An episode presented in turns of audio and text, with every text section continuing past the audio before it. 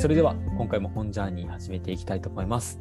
今回も前回に引き続き、甲斐さんをお招きしてですね、論文についての、あ文学の論文についての面白さについて語っていただく予定となっております。では、甲斐さんよろしくお願いいたします。はい、よろしくお願いします。いやー前回も非常に面白かったですね、論文。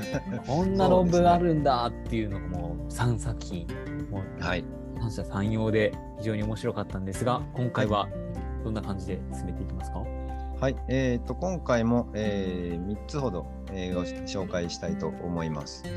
前回はですね、まあなんか、えー、と全体の筋を追いながらですね、まあ、突っ込むところは突っ込んで、えー読み取れそうなところはちょっと読み取ってっていう感じでした。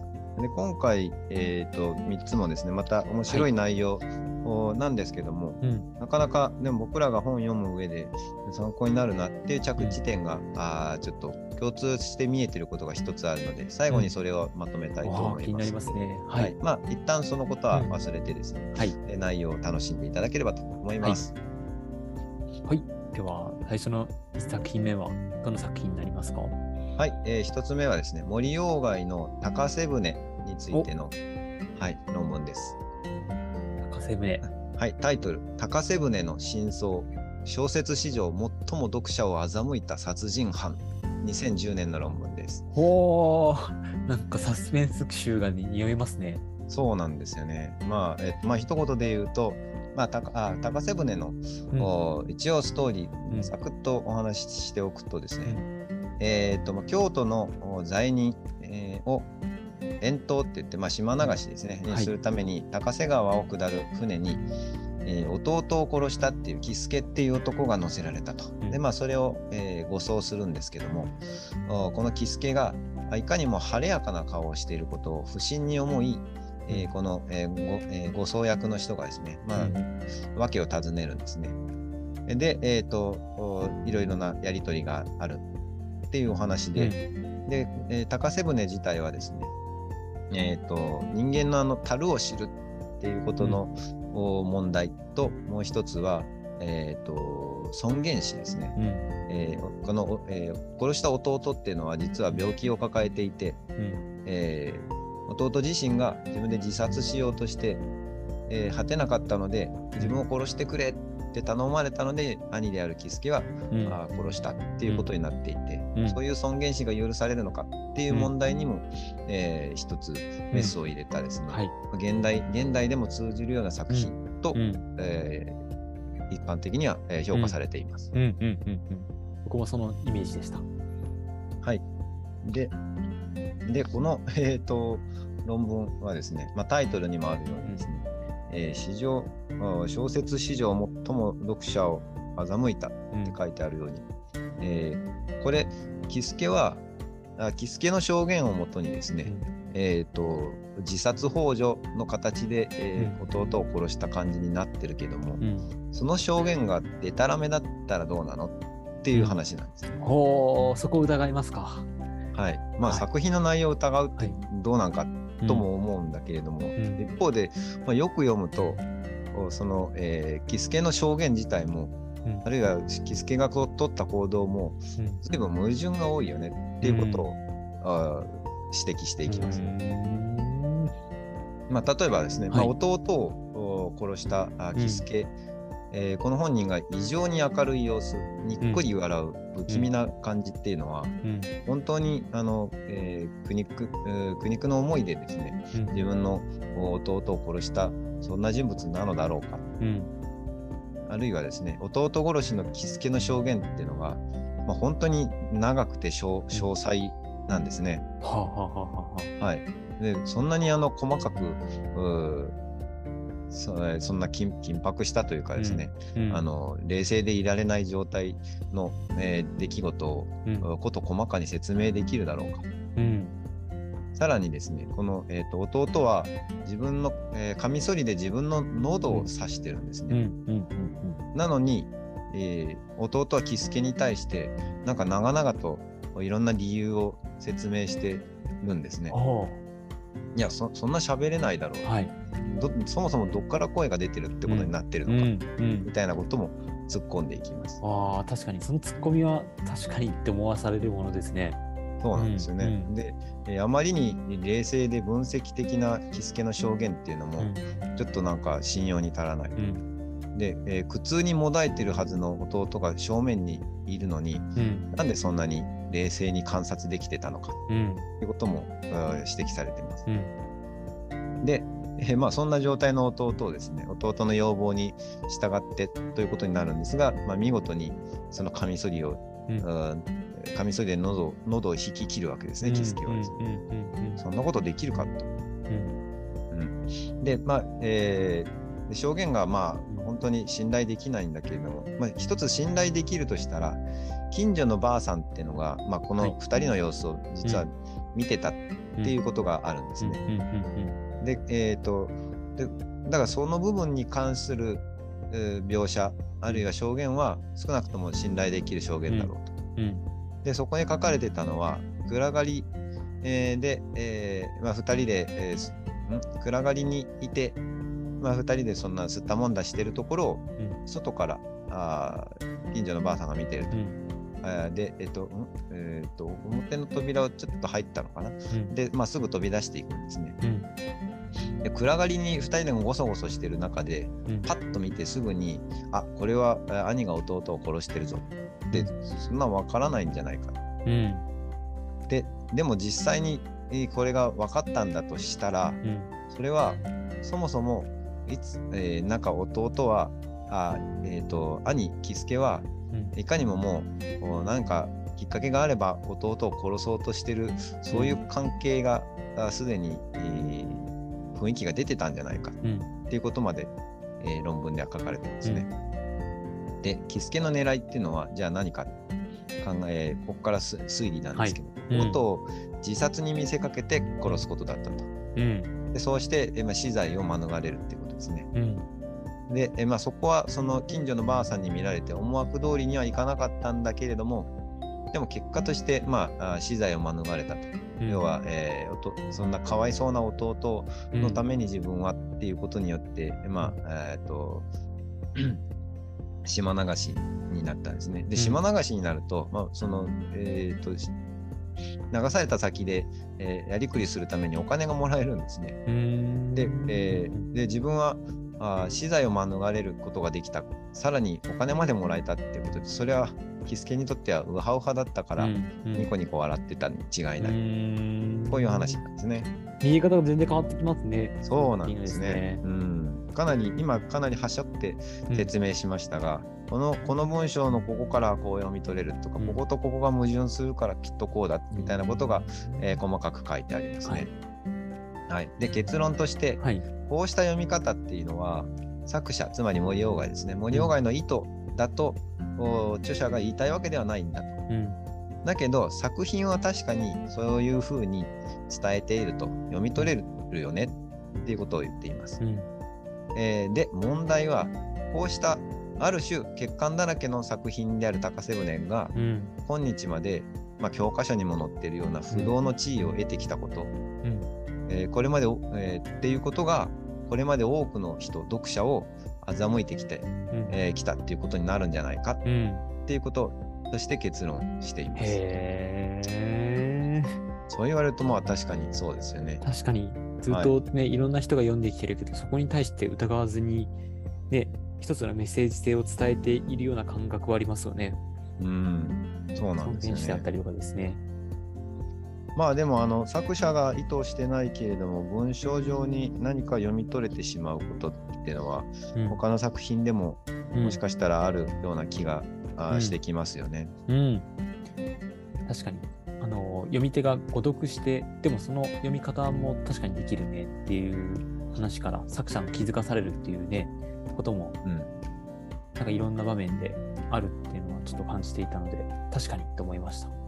そうですね。まああのえっ、と作家としては、えー例えば複数の読みができてしまうう読み、えー言葉の使い方っていうのは、多分どちらかに限定できるようにうん、書き直さなきゃいけないっていうこともきっとプロプロのうん。話としてはきっとあるんだろうしですね、うん。まあ、そういったところもまあついてきてるんだろううんとは思います。まあ、うん。森岡自身は、えー軍医お医者さんでもあったのでですね、まあ、完全にあのプロの専業作家だったわけではないんですけれども、まあえっ、ととはいえですね、まあ、うん歴史的ににもう誰もが知ってる文豪なのでですね、えーでそういった部分を全くあの無配慮にと言いますか、えーいやそんな誤りはないんだとかですね、えーいうことはできないよねっていう部分では、うん。指摘としては確かに真っ当だなと思うのと、まあだだとしてもこういった読みをお試みるっていうことが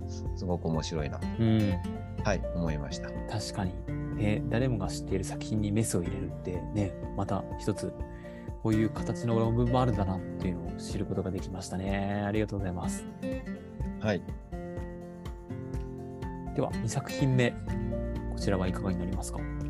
はい、2つ目えーは、えー、太宰治の「走れメロス」おー来ましたね。走れメレス。はい、どんな論文なんでしょうか、論文のタイトルは「太宰治走れメロス論。赤い色について2020年」です。はあ赤い色についてまあ、ちょっとこう、はい。これについては結構込み入った論文なので、うん。まあ、あのタイトルにもある赤い色について云々はちょっと今回は無視します。うん。はい。で、えー、と何が面白いかというとですね、えーこの論文の序盤でですね、えー、暴君ディオニスはメロスあいやちょっと待って暴君なのはディオニスよりもメロスの方だと。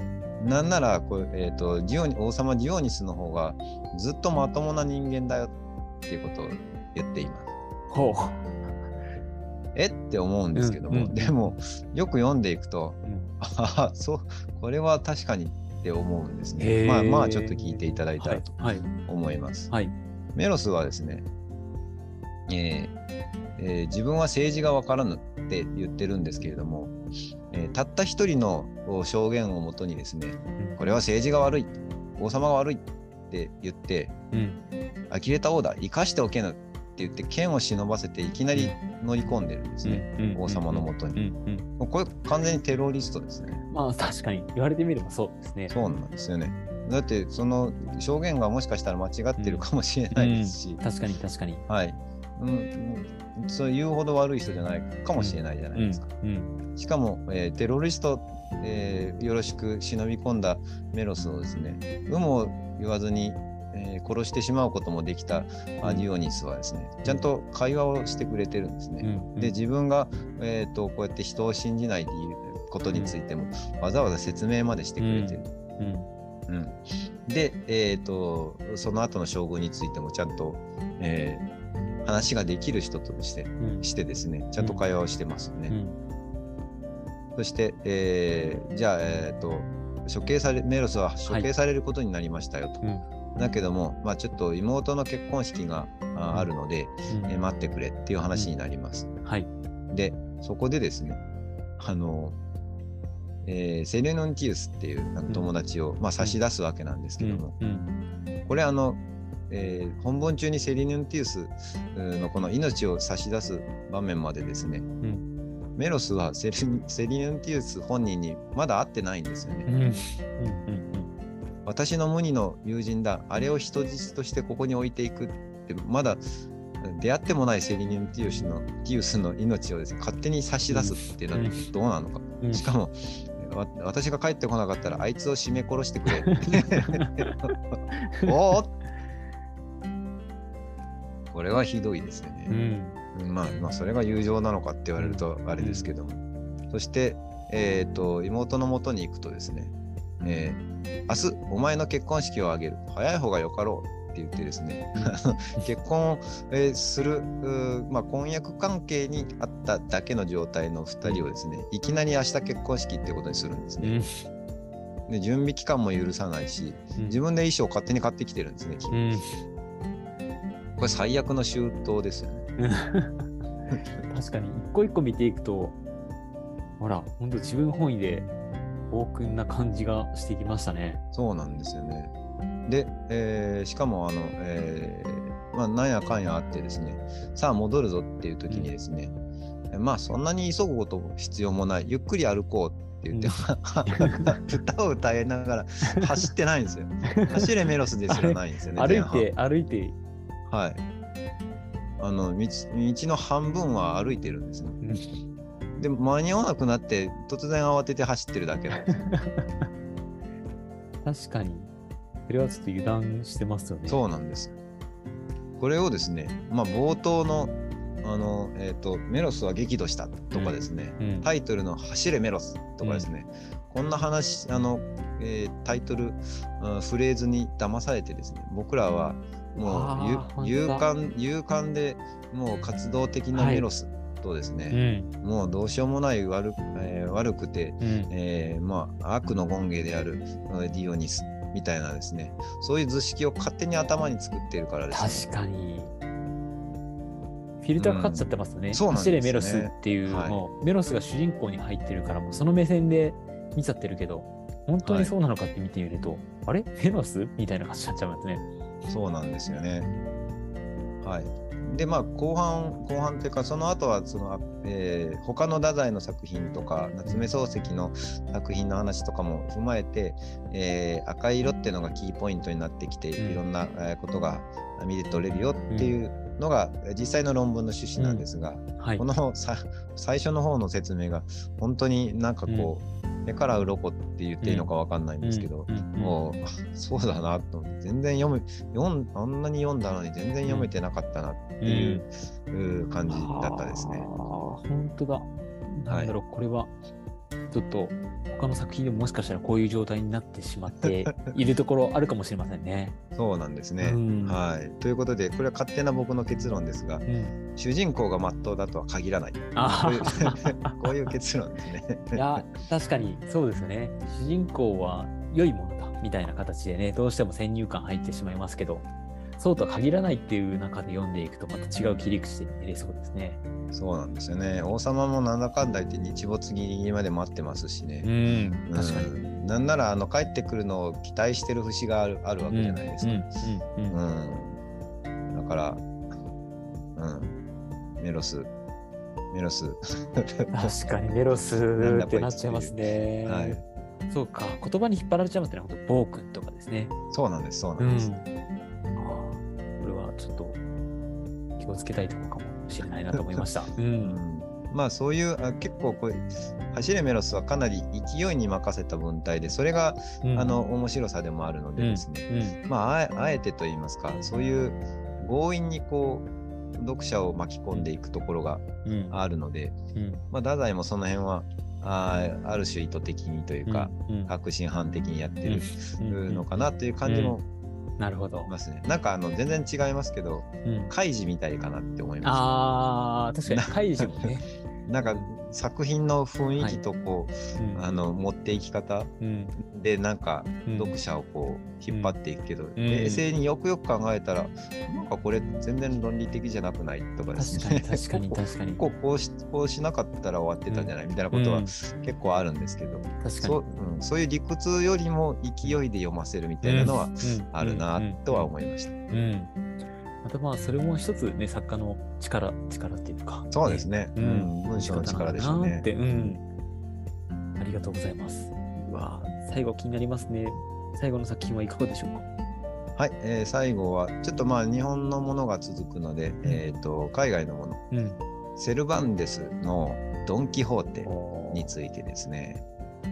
えードンキキはい、タイトルが「ドン・キホーテの従者、サンチョ・パンサの狂気について」うん狂気はドン・キホーテだけにとどまるか2017年の論文です。へえ当ててるのがね、その主人公だけではなくて、そうですサンチョっね。ていうね、方はいに関しても触れてることですね。はいまあ、ドン・キホーテは、まあえー、と全体としては有有名なお話だと思います。小説の中では一番売れてるとも言われてますね。はい。で、えっ、と、まあ、有名なのはドン・キホーテ。ドン・キホーテっていうのは、えっ、と、一応、えー、なんでしょうね、かまあ、下級武士のうん、一人ではあるんですけども、えっ、と、えー、と貴族、ん？貴族じゃなかった、えー、と騎士道物語ってうん。いう、まあ、中世の、まあ、ファンタジー小説みたいなのをうん。読みすぎて、うん。自分がその主人公と、うん同一視してしまうっていう、それがドン・キホーテっていう人なんですね。うん。でまあえ一番有名なのが風車を巨人と間違えて戦いを挑むうん。シーンだと思うんですけどうん。も、うん。まあそんな感じで、えー一旦こう騎士騎士道モードになってしまうとうん。もう訳がわからないことをはい。土地狂ってやってしまう。はい。そういうドン・キホーテを見てその、えー、と狂ったぶりを楽しむ小説っていう感じの、う 作品なんですけども、はいはい、でその場合ですねあのドン・キホーテといえばまあそういったはちゃめちゃな物語うん。で、えーなんだけれどもその狂気の人っていうのはドン・キホーテ一人だろうかっていうのが、まあ、うん。この作品、えー著者の趣旨ですね。うん。で、えードン・キホーテの従者、えーおお月の人でサンチョ・パンサっていう人がいるんですね。はい。で、えーまあ、通常はですねこれ理想主義的、えー理想主義的な狂人狂った主人、えー主人であるドン・キホーテに対して、うん。現実主義的で、うん。まあ、いわゆる主戦度として描かれているのがサンチョ・パンサだと、まあ、こういう捉え方をするんですけども、うん。でもよくよく読んでいくと金にえー欲がくらんであーよえー金や欲に目がくらんで、えーあえーしまってうんであまりにまたこの、えーサンチョ・パンサがですね、えー知識がない無知なんですね、うん。えーそれゆえに、えー主人ドン・キホーテと同じく高等無形な人物にうん。見えやしないかっていうことが、うんあまあ、書かれています。はい。はい、でドン・キホーテっていうのは前編っていうのと後編っていうのが、まあ、はい。2つで、えー、と間10年うん。ああるんですけども、うん。まあえー、と2つに分かれて出てるんですね。で前編の方は、えー、とサンチョ・パンサは本当に無知で、うん。えーものを知らない、えー振り回される狂人として描かれていて、後編の方は逆にあのドン・キホーテ主人に憧れて自分もドン・キホーテと同じようになっていくうん。という狂気の人としてうん。え実は描かれてるんだよっていうのがあー説明されます。うん。うん。で、えっ、と、まあ、ポイントはですねうんはい一方で主人のドン・キホーテは後編になると次第に現実的になってくるんですね。教師になり続けたのはね実はドン・キホーテではなかった。うん。で、まあ、えっ、と、ん。で後編になってもあの、えっ、とこの騎士道が絡むと、うん。やっぱりドン・キホーテは変なことをするんですが、うん。それ以外は割とまっとうなことを言ってるんですね。うん。で、えードン・キホーテ最後どうなるかっていうと、はい。えっ、と、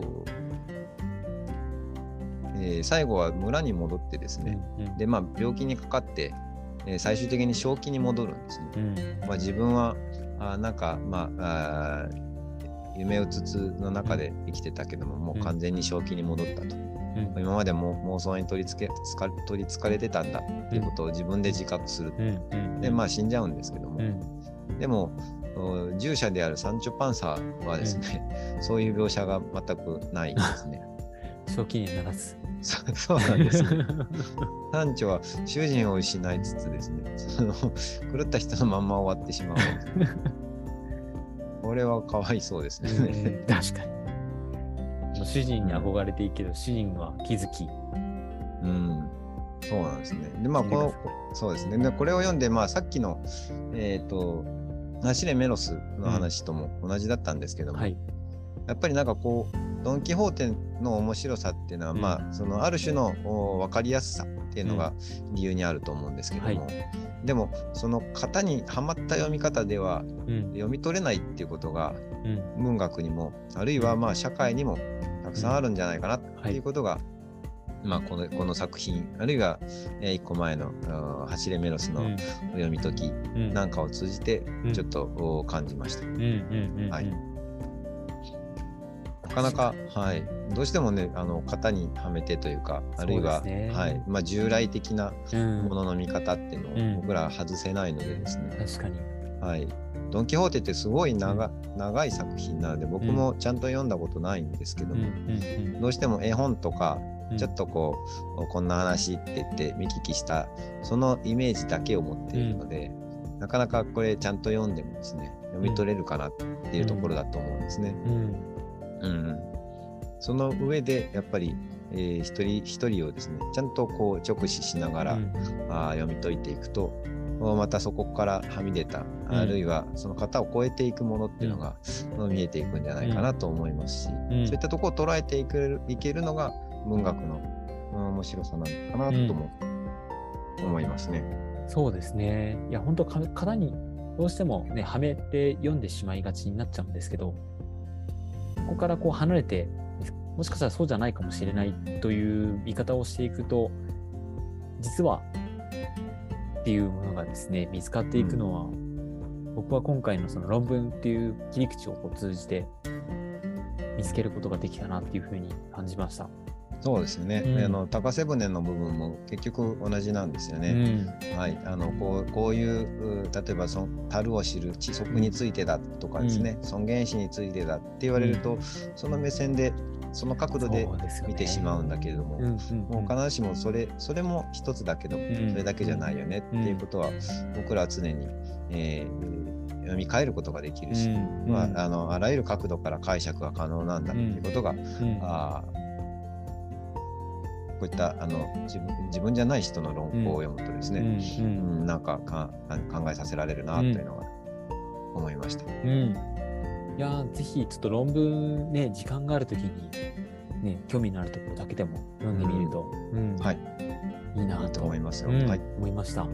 はい、あ前回あのサイニーのはい。検索の仕方を、うん。おお教えしました。CINII でサイニーって読むんですけど、まあこれあこのサイトに飛ぶと、うん。キーワードとかうん。あ著者名とかを入れて検索ができて、えー本文リンクがあるものであれば PDF でうん。そのまま無料で読むことができますし、はい、これサイニー以外にも Google にもですね Google スコラーっていううん論文検索はい。のページがありますので、へー。はい、そこでも同じようにはい。検索ができるとうん。思います。あとはあれですね、手っ取り早いのはうん。普通に Google で検索して .pdf って入れてやると、ああ、なるほど。PDF テキストが出るので、うん。意外とそういったあの引っかかり方もできるときはありますね。うわー確かに検索してみたいと思いますし、サイニーの、あのー URL に関しては、この番組の、この回の概要欄のところにちょっと載せておこうと思います。あよろしくお願いします。はーい。ということで、前半と後半に分けて、文学の、えー論文についての面白さについて、甲斐さんと、甲斐さんからいろいろお話を伺いました。まあ、次回も、甲斐さんと、ね、いろいろこう話を進めていきたいと思います。今日もありがとうございました。ありがとうございました。